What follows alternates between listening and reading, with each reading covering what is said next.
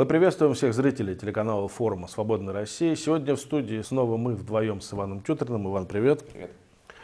Мы обсуждаем самые горячие, актуальные новости последних дней, а именно суд над Алексеем Навальным и вчерашние протесты. Ну, я предлагаю пойти последовательно, начиная с суда. Вот скажи, пожалуйста, это же серьезное событие, ведь долгие годы Алексей Навальный, несмотря на то, что он так или иначе преследовался властью, но все-таки что-то его отводило от э, вот такой окончательной расправы, от тюремного срока настоящего. И мы помним, что случилось в 2013 году, когда он попал в тюрьму на одну ночь, когда вечером его посадили, а уже утром э, его освободили чуть ли не по требованию Генеральной прокуратуры. Вчера этого чуть не случилось. Вчера ему дали реальный срок. Я напомню, что юридически ему э, засчитан условный срок в реальный, это 3,5 года, а фактически с учетом отсиженного под домашним арестом ему остается отсидеть 2 года и 8 месяцев. Как ты думаешь, что вообще случилось? Ну, к сожалению, я вынужден признать, что те прогнозы, э, которые мы с тобой делали в этой студии, они практически на 100% подтвердились. Еще начиная с момента возвращения Алексея Навального 17 января, у меня не было никаких сомнений, что он будет э, в ближайшие сроки э, арестован. И у меня не было никаких сомнений, что его в итоге отправят в колонию. Дело в том, что, очевидно, режим вошел в ту фазу, когда вот хитрые схемы, э, они заканчиваются, то есть э, решения становятся все более и более простыми, все более и более жесткими. Путин, в принципе, как бы традиционно к этому тяготел, к более таким, знаешь, простым э, и четким решениям. А вот эта вся сурковщина, которая какое-то количество времени существовала и создавала какие-то такие симулякры, да. симулякры с разных сторон, а, она, конечно, с одной стороны укрепляла режим, Э, но это не было стилем непосредственно Путина. Поэтому, к сожалению, я повторюсь, э, не прошло чудо, его и не могло произойти.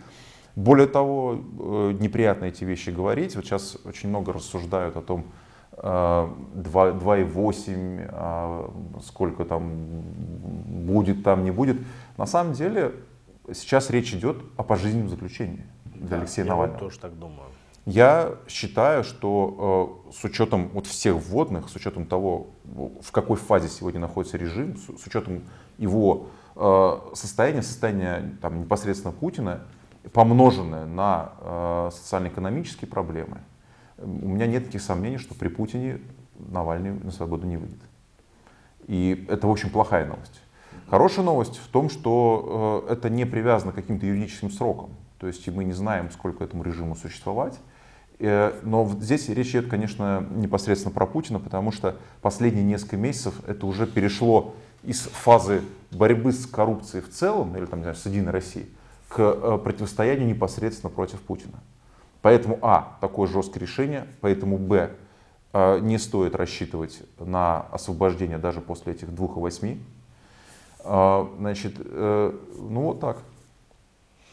А мне вообще показалось, что в Кремле в какой-то момент было принято решение заканчивать с оппозицией просто и переломить их хребет. Окончательно, а, в том числе либеральная оппозиция, мы помним, что начинали там еще давно, в стародавние времена, с левых, с националистов.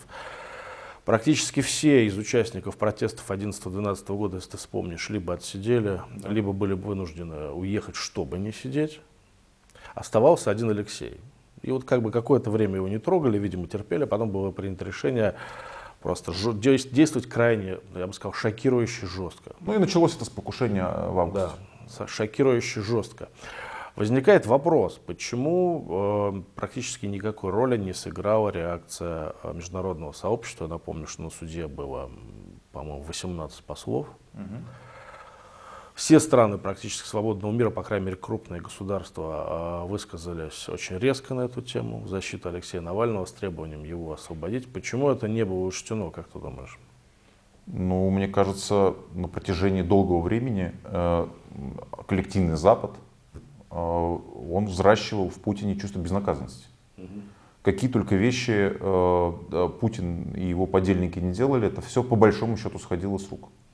И всегда, знаешь, бабло побеждало зло даже в условиях вопиющих таких э, акций, таких как аннексия Крыма, например, или военные действия против Украины на юге-востоке. То есть для всех же очевидно, кто там воюет, да, чье вооружение. Да. Значит, а до этого была Грузия, а потом было, извините меня, убийство Немцова. Поэтому э, есть уже такое выработанное стойкое отношение ко всем этим формальным заявлениям. Очень правильно, что они делаются, безусловно, и позиция должна быть фиксирована. Но понятно, что никакого практического результата это иметь не может. В лучшем случае это может быть предметом какого-то, не знаю, торга что-то на что-то, но думаю, Навальный это, в общем, не тот случай сейчас уже. Вот, и более того, вот сейчас, э, знаешь, я сегодня читал ленту, многие пишут, вот мы проснулись в другой стране, вот наступил фашизм, но на самом деле страна та же самая. Просто фаза этого, этой диктатуры, да, и этой фашистской диктатуры, фашистского типа, она стала другой. Но, в общем-то, происходящие события и э, уголовный срок, э, реальный срок э, Навального и вчерашнее побоище, которое было устроено в Москве и Санкт-Петербурге, но они просто выкладываются, вот, выстраиваются вот, э, в определенный логический событийный ряд от начала до конца. И здесь э, уже можно говорить, что действительно э, э, Запад и те меры, на которые Запад идет, это категорически недостаточно для того, чтобы каким-то образом влиять вот практически mm-hmm. на действия Путина. Ты не поверишь, вот ты сказал про то, что многие пишут, что мы проснулись в другой стране. Я сегодня начал с этого пост, который пытался написать утром, а потом осекся и закрыл его, не дописав. Потому что я подумал, что на самом деле, если говорить серьезно, то это, прошу за тавтологию, несерьезно просто писать про другую страну, потому что она формировалась десятки лет, именно такая страна. И никакой другой получиться быть просто не могло. Многие люди обладают очень короткой памятью. Я напомню просто основные вехи формирования режима. Это взрывы домов, Вторая чеченская война. Вторая чеченская война, жесточайшая просто война. Это э, многочисленные убийства, которые уже начали забывать. Это Нордост, это Нордост, Беслан. Это стрельба из танков по школе, по школе в Беслане. Да. Ну, то есть такие вещи, которые как бы и не подразумевали ничего другого на самом-то деле. Просто мне кажется, наша либеральная интеллигенция сама себя убедила в том на каком-то этапе, э, что возможны какие-то гибридные схемы. Мне кажется, что на самом деле режим с самого начала был достаточно жестокий. Абсолютно. И опять, вот движение было по наклону, и более того, мы с тобой тоже уже обсуждали, что э, читаю вроде либеральных, правильных э, экспертов, которые всерьез говорят про медведевские времена, про какую-то оттепель. Ну, начнем даже с того, что была э, военная операция в Грузии, по сути, вторжение в Грузии. При с, э, при да, при Медведеве. И много еще чего было. То есть такое ощущение, что мы существовали в каких-то разных странах. Но здесь, ты знаешь, мне кажется, два фактора. Первый фактор психологический. Дело в том, что очень многие люди, вот если тебе нужно принять реальность, э, после этого очень много меняется. Тебе просто очень тяжело с этим существовать. И я помню, что когда мы говорили, что, ребят, выстраивается диктатура, эта диктатура уже начинает приобретать черты фашистского, а потом э, все эти черты просто добавились. Мы помним убийство Политковской, и убийство зверское возле стен Кремля Бориса Немцова ну, были такие снисходительные ухмылки. Ну, вы там перебираете, значит. Э, это, то есть, с, точки зрения экспертов, это было некомфортно, потому что с этим нужно как бы что-то делать и существовать в другой реальности. А с точки зрения людей, которые хотят жить в нормальной стране, это тоже некомфортно. Признать, что ты живешь в фашистской диктатуре, в общем, достаточно сложно. Но потом наступает реальность. Ты там или твои дети оказываются на улице, просто э, пользуются своими конституционными правами. Они просто идут по улице, даже без транспаранта, без всего. На них налетают ОМОНовцы, начинают там их лупить распихивать в автозаки там, и выписывать административные какие-то аресты. То есть э, проблема в том, что э, как ты не закрываешься от реальности. Вот можно называть, пытаться другими словами. Можно слушать этих сказочников-прохиндеев, которые э, то, значит, полагаются на какие-то инсайды. Там Соловей уже 6 лет рассказывает, что Путин вот скоро умрет. То, значит... Кстати говоря, год его смерти по Соловью уже пошел. Уже пошел, да, да. Значит, что э, ультрапопулярная в либеральных кругах э, Екатерина Шульман, которая рассказывает про какой-то гибридный режим, про спящий институт. То есть ведется рассказ про то, чего уже давно нет. То есть об этом еще можно было, не знаю, говорить там в 2008 году, в 2009. Но сейчас мы уже оказались в принципиально иной реальности. Но вот эти сказочники, люди, которые с радостным месседжем идут, в них есть э, э, запрос. И это во многом, конечно, это психологический эффект. Я сегодня рассказал, давал несколько интервью латвийским и литовским СМИ. И везде в конце, после этого неутешительного диагноза, что там, Навального не выпустят, извините, что диктатура будет ужесточаться там, и так, так далее, так далее. Все пытаются найти какую-то позитивную составляющую. У меня одна ведущая спрашивает, ну а может быть вот Навального хоть посадили, может быть Юля сможет принять участие в президентских выборах и что-то сделать? Нет, не сможет. Не сможет, конечно. Она бы не смогла и до случая Стихановской, а сейчас и подавно. То есть, э, все кандидаты и все партии, которые будут отобраны для э, участия вот в этом электоральном балагане под названием выборы, да, это все будут люди проверены на 10 раз с абсолютно стопроцентной лояльностью. Это, кстати, то, почему система умного голосования, она э, ну, абсолютно бессмысленна. Да? То есть это э, ложные цели. Что... А я предлагаю попозже вернуться, вернуться к, этому, к этому. Потому что опять зазвучали. То есть люди всегда хотят видеть надежду, видеть оптимизм. Ну а э, жулики и любители похайпить, они этим пользуются. Они пытаются попасть в потребность, сказать те вещи, которые люди хотят услышать. Это, к сожалению, такова реальность. Немножко все-таки я предлагаю расслабиться и быть более такими, знаешь, как бы сказать, разносторонними. Mm-hmm. Вот давай порассуждаем. Мы с тобой все понимаем, но давай порассуждаем все-таки вот на ту тему, а, что может произойти с Алексеем Навальным в ближайшее будущее. Я напомню всем, что кроме дела а, Киров Леса, нет, и Фраше, по которому его сейчас mm-hmm. закрыли, есть еще несколько дел, в которых э, он является фигурантом. Значит, это дело о некоем мошенничестве, о краже у самого себя донатов. Но mm-hmm. это нас не должно смущать, никаких проблем вынести приговор по такому делу, как и по любому другому в путинской России нет просто. Это раз. Э, это дело, возможно, потенциально о массовых беспорядках. Угу. Он пока не фигурант, но может им стать. Это дело о нарушении э, санитарно-эпидемиологических норм, в которых он уже очевидно является фигурантом, судя по кругу допрашиваемых лиц с арестом там, и э, тому, что попадает. Это новое слово в, в судебном ваханале российском, да, да, да, санитарно-эпидемиологические нормы. Вот да. как ты думаешь, что будет э, использовано в ближайшее время ну, во-первых, я считаю, что это не важно, потому что решения, которые принимаются и по Навальному, и по протестующим, которые вышли, они лежат не в юридической плоскости. Они лежат в плоскости политической абсолютно на 100%. Равно как сроки, которые выдаются, они также лежат в, в, в политической плоскости.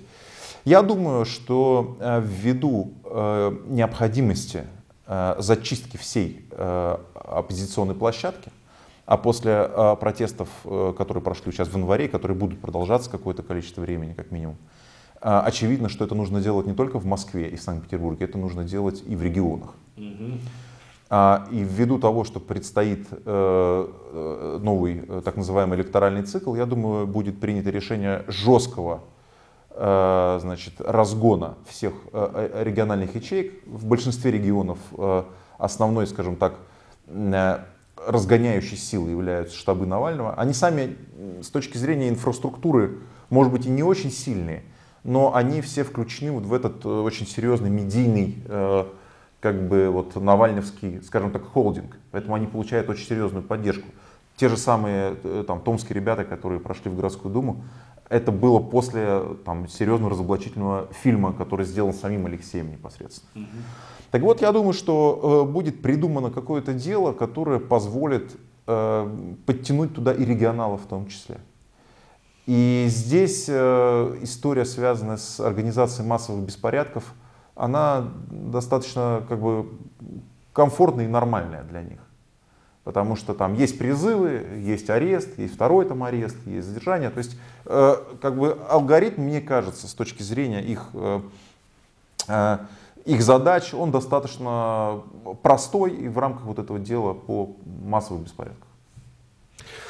Да, я с тобой согласен. Кстати говоря, прообразы подобного дела уже существуют. Я имею в виду общее дело для ФБК. По-моему, есть одно или даже два дела ФБК, которые сейчас постепенно разгоняются, и под, этим соусом может, можно многое сделать. Я вот что хотел обсудить. Я, при том, что я поддерживаю акции протеста, при том, что я поддерживал Алексея и даже выступил впервые за несколько лет с призывом прийти в суд его поддержать, что мне не свойственно, Поскольку я считаю, что из-за границы призывать людей э, к участию в том, Абсолютно. в чем ты сам не участвуешь, не очень корректно, да. Но я нарушил это правило просто для того, чтобы ну, попробовать. Ну, чтобы люди пришли, попробовали оказать давление на власть. Мы видели, чем это закончилось. Я не очень понимаю, что сейчас э, делает команда Алексея, я тебе честно скажу. То есть мы видели вчерашнюю акцию, она закончилась очередным побоищем, тысяча с лишним э, задержанных, опять которых негде размещать уже, хотя еще те задержанные до сих пор ночуют, стоя в автозаках, не могут даже загрузиться в спецприемники. Значит, будут новые акции, при этом опять повестка оппозиционная не расширяется, как и было в 2019 году, помнишь, да? А, ну, она сводится к, по большому счету, хоть они и пишут всех политзаключенных, речь идет, конечно, об освобождении Навального непосредственно. И я не понимаю, чего они хотят добиться в итоге вот этой а, серии акций. Если уже очевидно, что эти акции не приводят к освобождению Алексея, зачем снова а, гнать а, людей, ну, фактически на убой, ну, я так это назову. Знаешь, я вчера, когда смотрел э, эфиры на разных э, каналах, посвященные вот, судебному приговору, я вот уже вижу, что очень многие из э, навальновского окружения людей, они говорят все одну такую фразу, как сразу. У нас есть план, и мы этому плану следуем. Им виднее, конечно. Есть у них план, но, как правило, после этого плана ведется разговор про умное голосование и про, значит, конвертацию протестной волны в, в какие-то механизмы умного голосования. Возможно, с целью того, чтобы, как было в 2011 году, фальсификации на выборах использовать для того, чтобы э, волну поднять. Но мне кажется, здесь есть э, логическое противоречие в том смысле, что московские протесты показали, что как только протестная волна начинает канализироваться в электоральное русло, она спадает как протестная волна. То есть, э, если ты помнишь, что в московские протесты, э, как только всерьез там пошла, пошла история с Мосгордумой, а тем более там в Мосгордуме там, избрали якобы каких-то там оппозиционеров, которые сидят, а, значит, умное голосование, они занеслись в актив, чтобы добились своего результата. Но уличный протест э, ушел. Остались уголовные дела, там остались э, люди, которые там бежали там, из страны, как кто-то кто сел, но протест э, закрылся.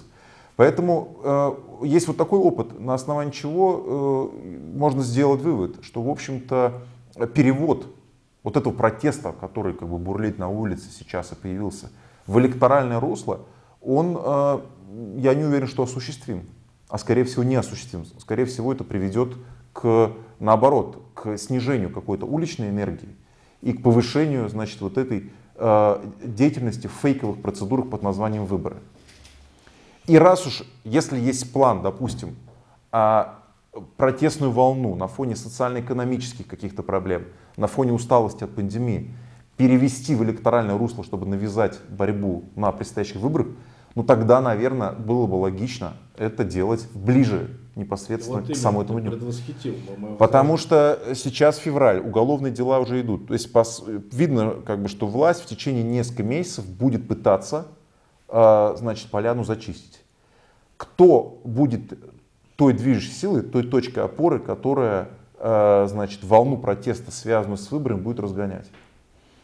2018 э, год тоже фальстарт за год. То есть э, возможности российского протеста вот при том уровне диктатуры, который существует, они не позволяют вам это делать постоянно.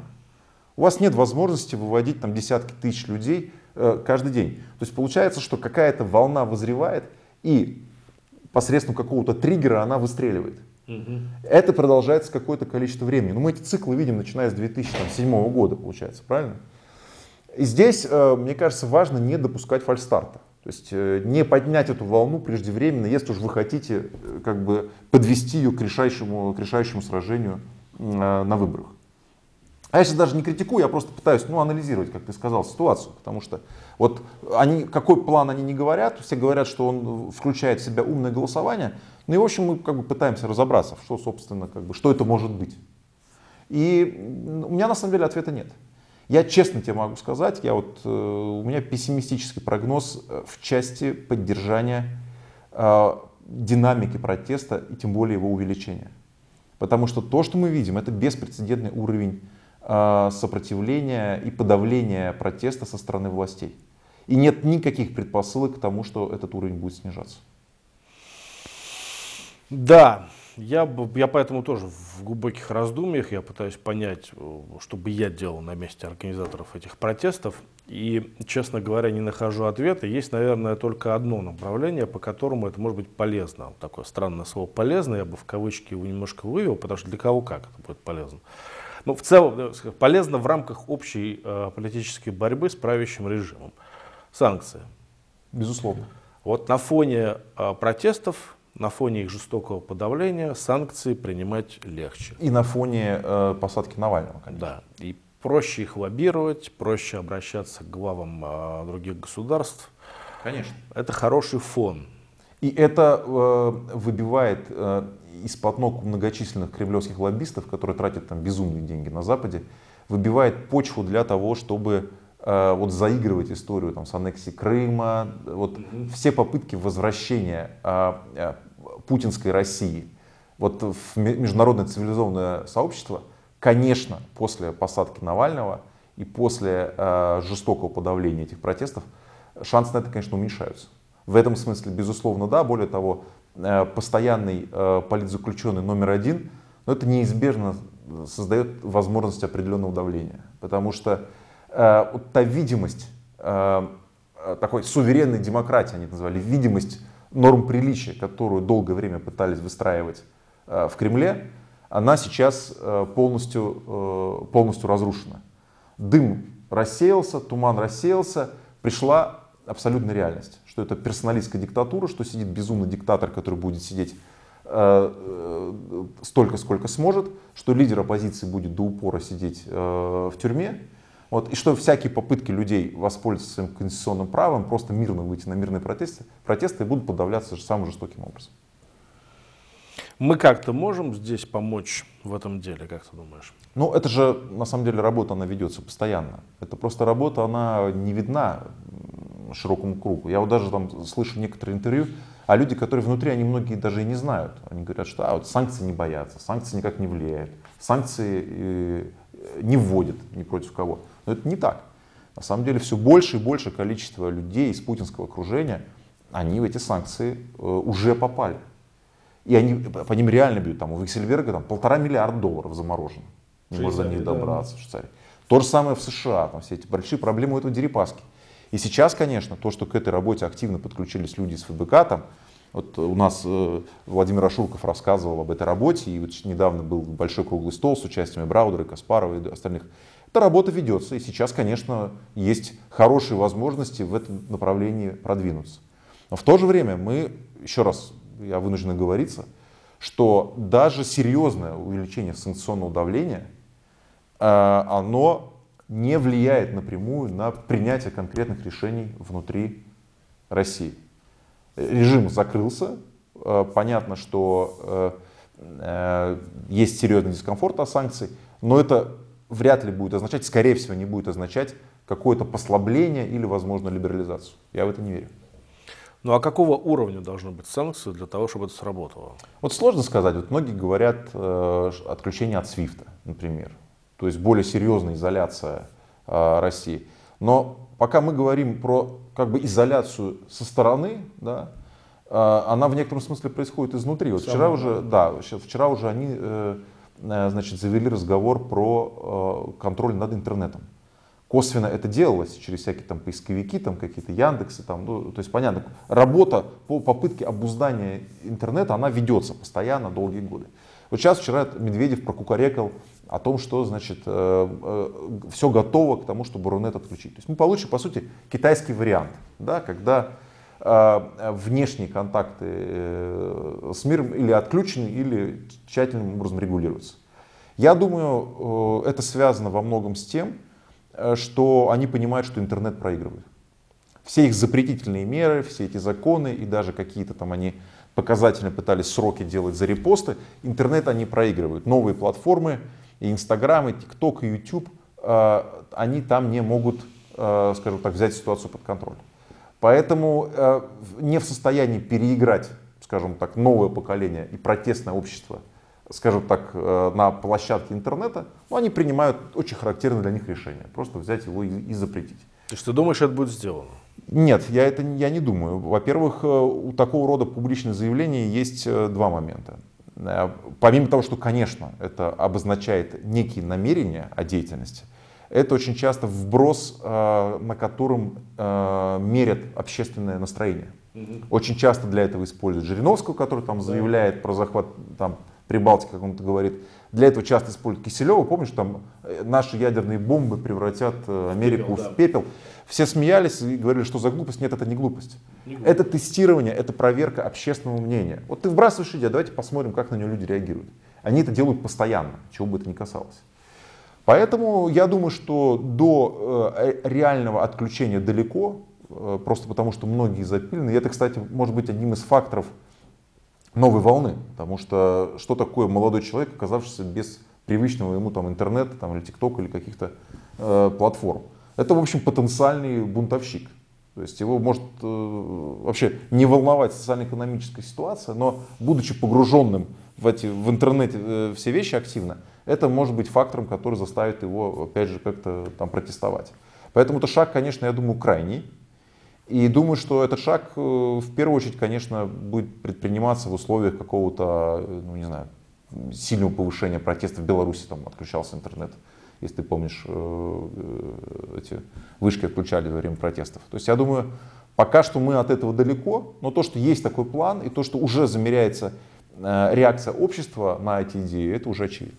Плюс, мне кажется, здесь еще звучат такие нотки, а, нотки угрозы, вот, характерные для путинского режима. Вот это вот «держите меня семеро». Да, абсолютно. Они все время намекают, говорят, слушайте, ребята, вот мы готовы вот до этой точки дойти. Да, Надо, и отрубим вам интернет. И адресат Запад. Они да. этим занимаются постоянно. Они его запугивают и, и изображают э, абсолютную неадекватность. Но здесь ситуация, конечно, усугубляется тем, что они ее не только изображают. Но она частично, видимо, присутствует. Она да? в очень большой степени присутствует и нарастает. И все это хорошо понимают, и поэтому понять, как бы просчитать их реальные действия шаги, в общем, достаточно. А вдруг, да? Ну, допустим, хорошо. Ну, э, мы же видели часто, что э, значительное ухудшение социально-экономических условий, рост протестов часто приводит к попытке переключить население на какую-то выгодную тему. Последний раз такой темой стал аннексия Крыма 2014 года. Поэтому, э, естественно, все западное сообщество в голове так или иначе держит этот как бы алгоритм и понимает, что при определенных обстоятельствах могут быть какие-то внешнеполитические авантюры, которые позволяют тебе, во-первых, условно говоря, просто заколотить и э, внутреннее пространство. А, вот. Ну и, очевидно, Запад к этому не готов. Никто не хочет вот, э, оказываться в фазе активного противостояния с э, безумным российским диктатором.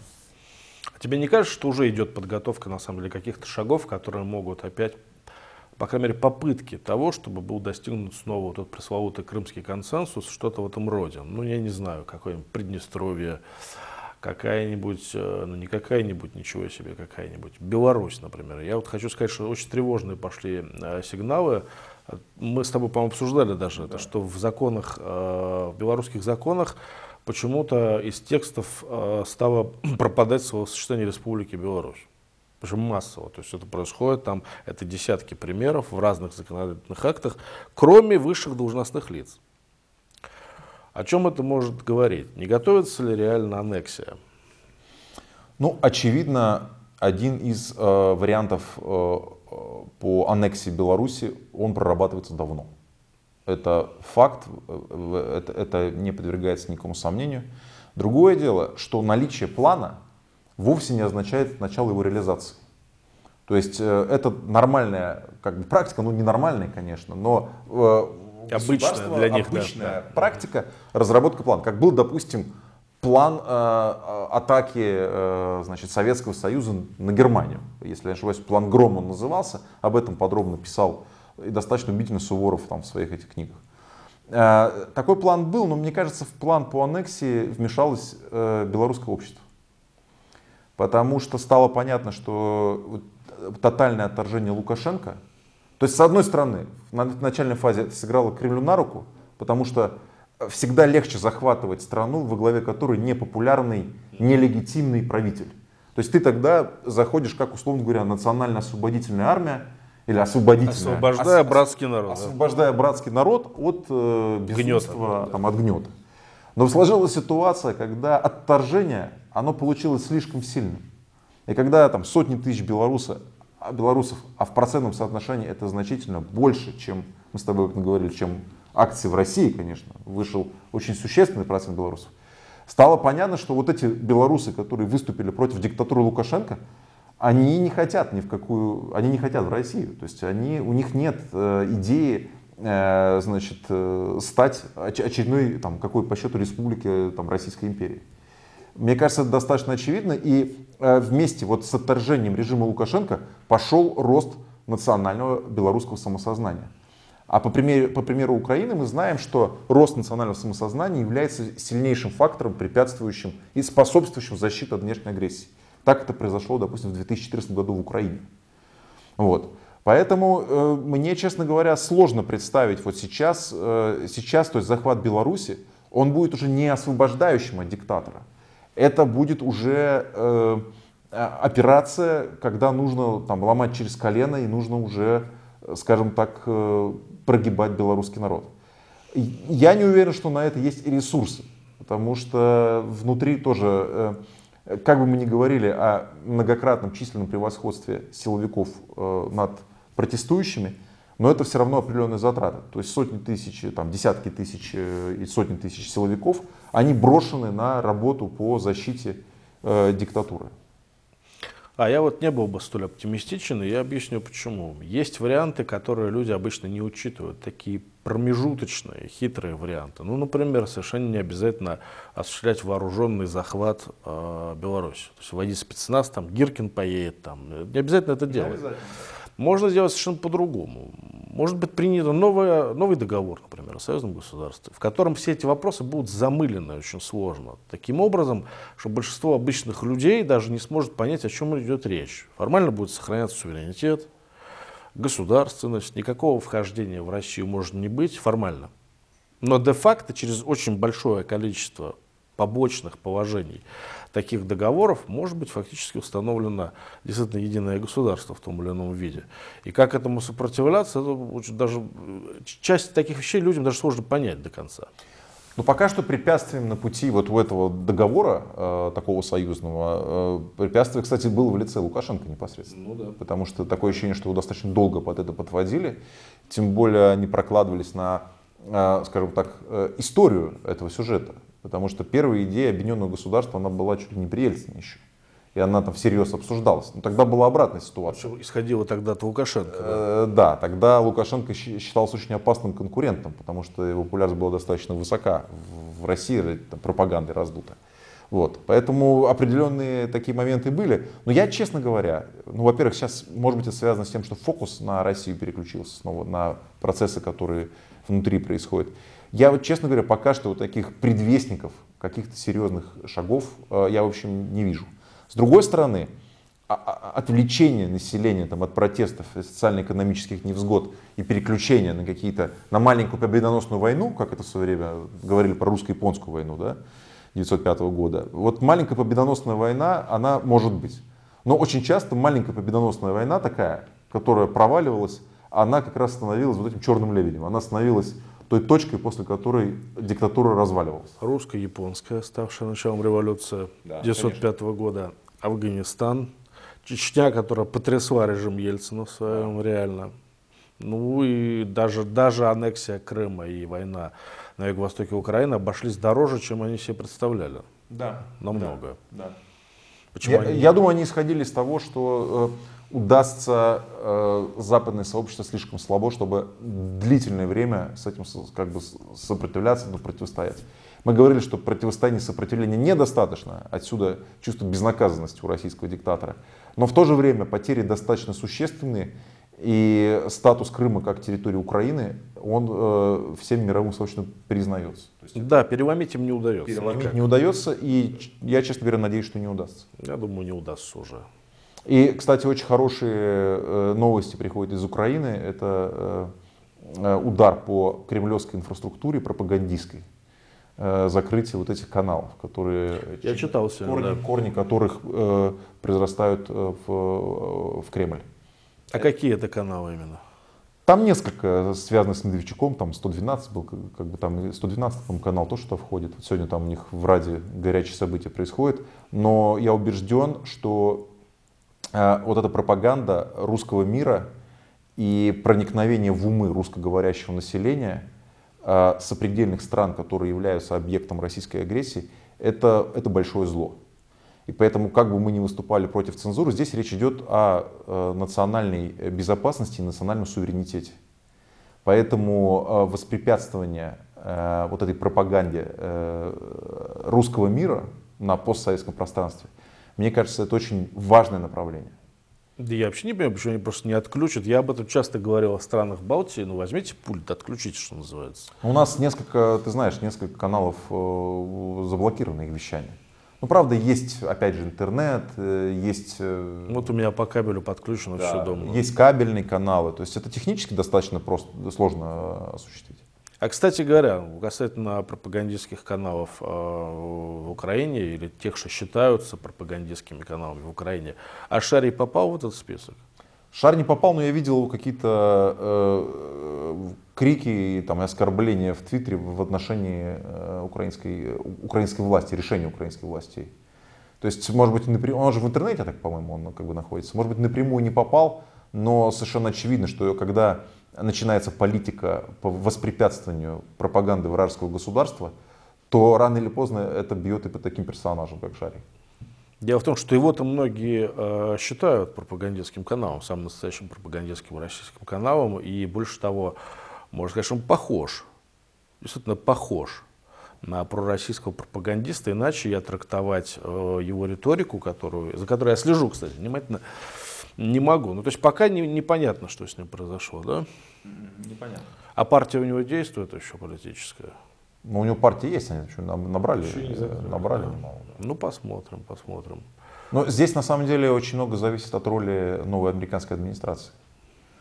Потому что от, от, от ее позиции и от поддержки будет все-таки зависеть много. И на самом деле те эксперты, которые давали оценку э, Э, непосредственным операторам, влиятельным фигурам, которые сейчас пришли во внешнеполитический корпус, это, в общем, дает основания для осторожного оптимизма, что позиция по там, поддержке Украины и поддержка э, стран постсоветского пространства против возможной российской агрессии и э, пропагандистского вхождения России, она, она повысится.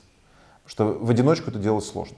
И здесь, конечно, и язык играет достаточно большую роль, потому что ну, неизбежно там, первые каналы, ТНТ, вот это брейнвошинг постоянный э, и ресурсы, которые на это бросаются, там Rush Today, но обычному человеку, ресурсы огромные. Э, обычному человеку очень сложно справиться и э, зерна от плевел э, отделить. А ты не думаешь, кстати, что Путин может предпринять э, наступление не на белорусском фронте, так скажем, а на украинском? Да все может быть. То есть э, мы, понимаешь, проблема-то э, с Россией, она, она старая, да, вот как борьба внутри, за власть, это там драка бульдогов под ковром, да, известное выражение. Как принимаются решения, э, в общем, непонятно. Мы, у нас же есть такая, как бы, такой понятный алгоритм, который периодически э, э, сбывается в путинизме, что серьезные проблемы внутри пытаются компенсировать за счет какой-то внешнеполитической составляющей.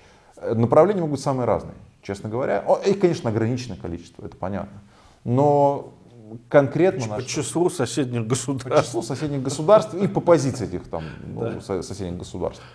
Вот. Все, все, может быть все что угодно. Возвращаясь к России, вот э, я предлагаю все-таки развить эту тему э, с выходом протестов на электоральное поле, потому что осенью этого года уже состоятся выборы в Государственную Думу. А, как ты думаешь вообще, первый, первый вопрос, вот учитывая то, что мы поддерживаем Алексея как политзаключенного, как нашего товарища по борьбе с режимом, значит ли это, что мы должны механически воспринять все те формулы работы, которые предлагаются его командой? Я считаю, что нет.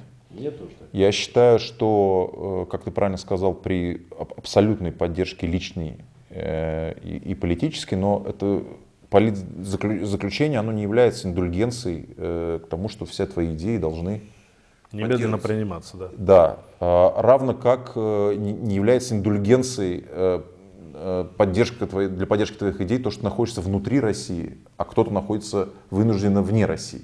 Ну а если, находясь внутри России, ты заявишь, что Земля плоская, будет ли у меня, как у мигранта, право моральное заявлять о том, что, вы знаете, она все-таки круглая. Исходя из нашего опыта, боюсь, что А нет. тебе на это ответят. Вот ты уехал и заткнись, она плоская, потому что мы в России боремся с режимом.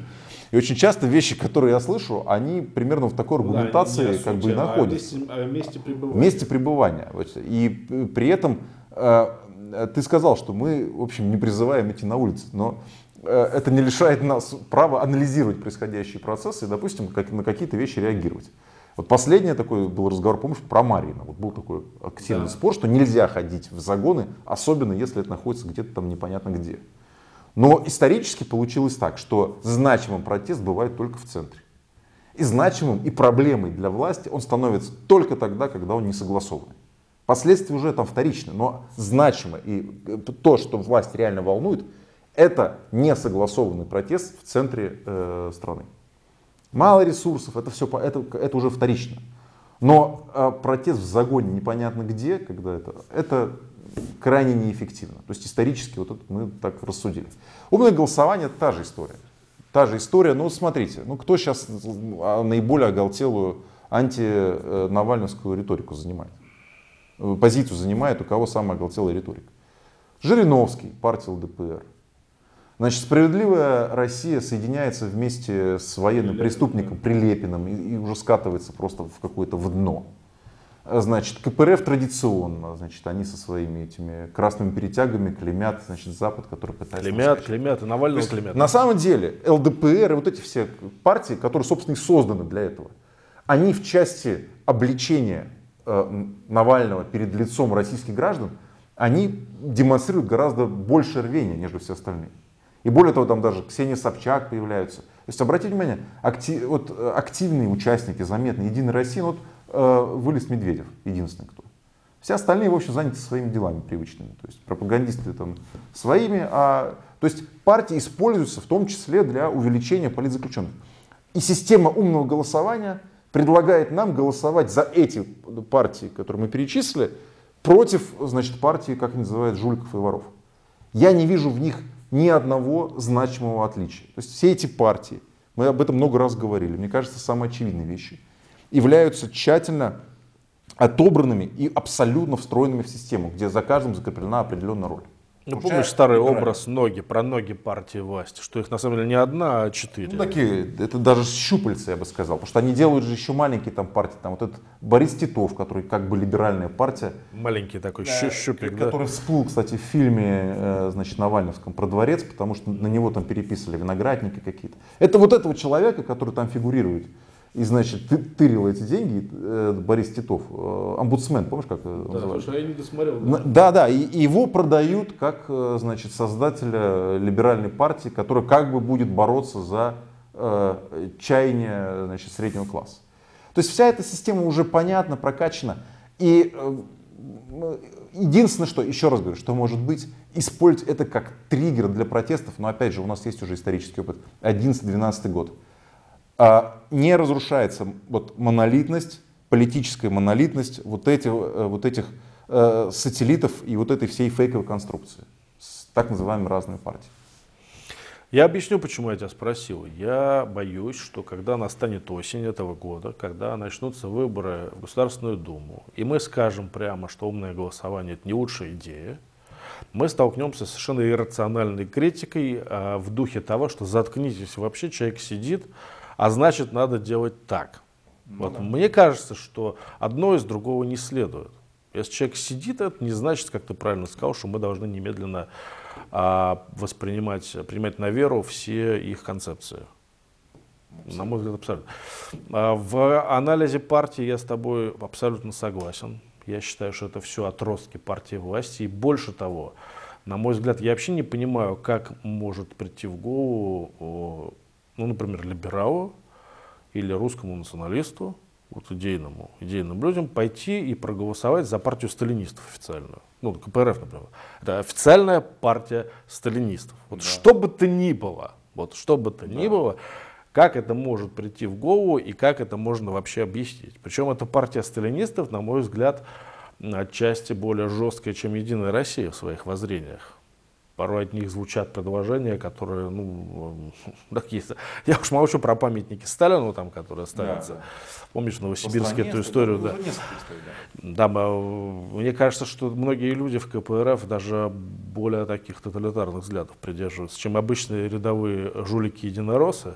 Э, они в некотором смысле хуже, потому что основным э, фундаментом идеологии э, стандартного единоросса является жульничество и воровство денег. Больше их ничего не интересует. Ну, подавляющее большинство. Им даже все вот эти э, внешнеполитические авантюры, это, а, они это не поддерживают, потому что это мешает им пользоваться э, украденными деньгами там. А когда есть идеологическая составляющая, и в основе этой идеологической составляющей лежит, по сути, человек, человеконенавидческая э, идеология, и когда бэкграунд этих людей включает там э, э, репрессии, миллионы, там огромное количество преступлений против собственного народа, конечно, эти люди, ну и, опять же, это, знаешь, разбираться в сортах. То есть они не хуже, не лучше, они все часть общей системы, которая разведена по определенным идеологическим сегментам. А националистический сегмент, он как бы определен за ЛДПР. Ну да, чебулякр такой, да. Да, это правда. Но э, тем не менее, смотри, люди выходят на улицы, людей много, молодежи много. Мы видим, что, например, для меня это сюрприз. Я считал, что будет меньше протестов. Да. Я считал, что они будут менее малочисленными и менее активными. Мы видим, что есть социальная база протестов. В принципе, ее можно определить как вот российскую молодежь. Ну, на самом деле, цифры немножко даже больше э, говорят о том, что все-таки средний возраст не, там, не 20 лет. Медианный возраст 30-31 год. Это значит, что ядро наверное, ядро протеста, это 20-45. Ну, это все самый боеспособный возраст. Это боеспособный возраст. Вот. Э, поэтому, когда ты вот задался этим вопросом, а что делают родители детей, я сначала сказал, что да, держа в голове как бы там своих родителей. Да, но а это другие люди. Да. понял, что а, родители 17-летних и 20-летних это люди, которые там, ну, немногим старше нас с тобой. Ну, 50, 45. Ну, 45, 50, 50 лет, а они на улице все-таки присутствуют. Я, ну, в каком? Не, ну, потому что ну, 20-45. Да. Может быть, их процентное соотношение меньше. Раньше все-таки было больше, молодежи меньше было на акциях протеста. Но, тем не менее, они присутствуют. Поэтому я согласен, что он более молодой, что он ориентирован как бы, на интернет. Ну, я бы обоз... То, что вот говорят, та социология, которая э, поступает, это все-таки 20-45 лет. Как ты думаешь, к осени возможны какие-то сдвиги социальные, учитывая вот все то, о чем мы говорим? Сложно сказать. Сложно сказать. Э, понимаешь, это, э, у меня нет ответа на этот вопрос. То, что э, ухудшение социально-экономической ситуации, оно может каким-то образом выстреливать и создавать вот такую взрывоопасную почву, да. А ресурсы, которые есть у режима, мне неизведаны, но я думаю, что будет делаться попытка такого заливания знаешь, перекупы, покупки лояльности, как это часто бывает во время электоральных циклов. Да, то есть обещать там, пенсионерам какие-то вещи, там обещать льготы, там еще что-то. Попытка такого подкупа, она очевидно будет э, Кремлем осуществляться. А просчитать возможности э, увеличения э, и, и численности и, э, скажем так, жесткости протеста достаточно сложно. У меня скорее пессимистические ощущения по этому поводу отчасти по тем причинам, которые мы с тобой э, значит, обсудили. Но, как всегда, буду рад ошибиться в своем пессимистическом прогнозе. Но я внесу все-таки толику оптимизма. Мне кажется, что если уж не к этой осени, то в течение нескольких лет мы увидим у Кремля очень большие проблемы. Очень большие проблемы, потому что видно, что все молодое поколение не принимает больше этот режим. Этот режим им не интересен. Я соглашусь, мы с тобой это обсуждали в прошлый раз. Нет точек пересечения. Нет, все, идет отторжение.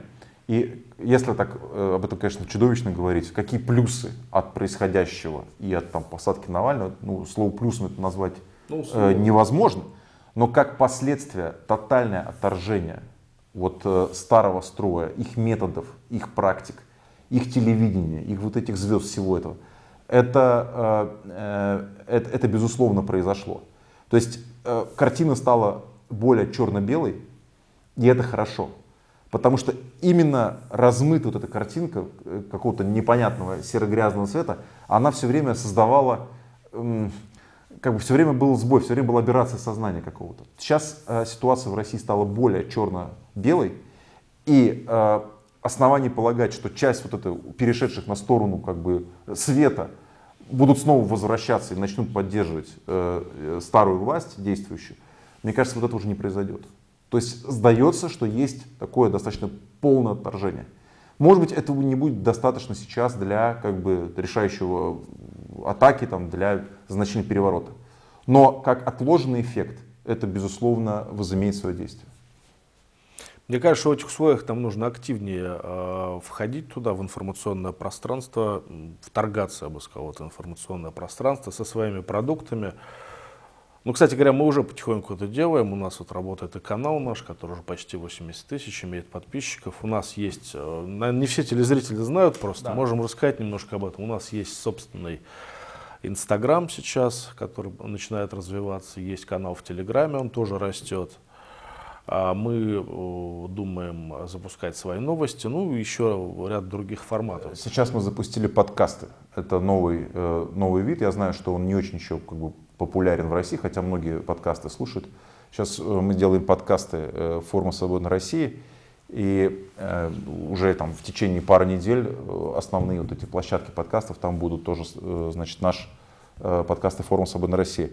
Ну и раз уж мы о наших проектах заговорили, я бы хотел сказать, что мы сейчас начинаем второй набор проекта «Кадровый резерв». Это внутрикорпоративный университет форума «Свободной России» когда в течение нескольких месяцев э, известные эксперты, профессионалы э, проводят обучение э, гражданских активистов, журналистов, людей с активной гражданской позицией, оппозиционной, проходят обучение, потом проходят практики, и часть учеников кадрового резерва, выпускников кадрового резерва, у них мы предоставляем возможности по скажем так, и трудоустройству, и, скажем так, определенной Э, деятельности, участия в определенных международных проектах. То есть как площадка для вот такой э, э, международной что ли, деятельности, да, для профессионального роста, для обретения уникальных навыков, которые вот сейчас в условиях медиа развития они очень полезны. Это, безусловно, есть. В частности, в прошлом наборе, в первом наборе у нас был медиа, медиа направление, медиа-маркетинг – Э, ментором был э, Франк Вечерко. Он выступал у нас на девятом форуме. Сейчас это человек, который является советником э, Светланы Тихановской и координирует вот, медиа работу белорусской оппозиции. То есть серьезный уровень.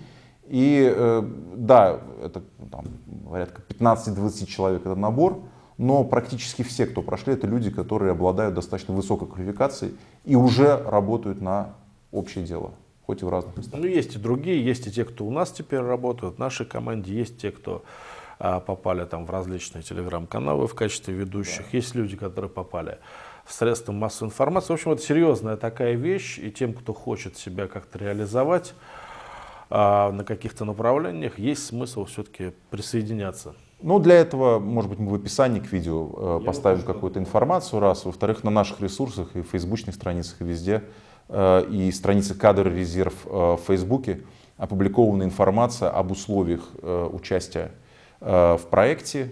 Там есть несколько стадий отбора, три стадии, заканчивается все это собеседованием. Это включает в себя и практику, это включает и офлайн сессию, которая в странах Балтии будет проходить. Так что, если кому-то интересно или у вас есть знакомые активисты гражданские, которые работают в этом направлении, их можно к проекту «Кадр резерв» подключать. Ну и присоединяйтесь к остальным нашим каналам. Инстаграм форума Свободной России, Телеграм-канал форума Свободной России. Следите за публикациями на Фейсбуке и за выходами наших передач на телеканале форума Свободной России. Ну а мы с вами пока прощаемся. Большое спасибо за внимание. Оставайтесь с нами. Всего доброго. Всего доброго. Счастливо.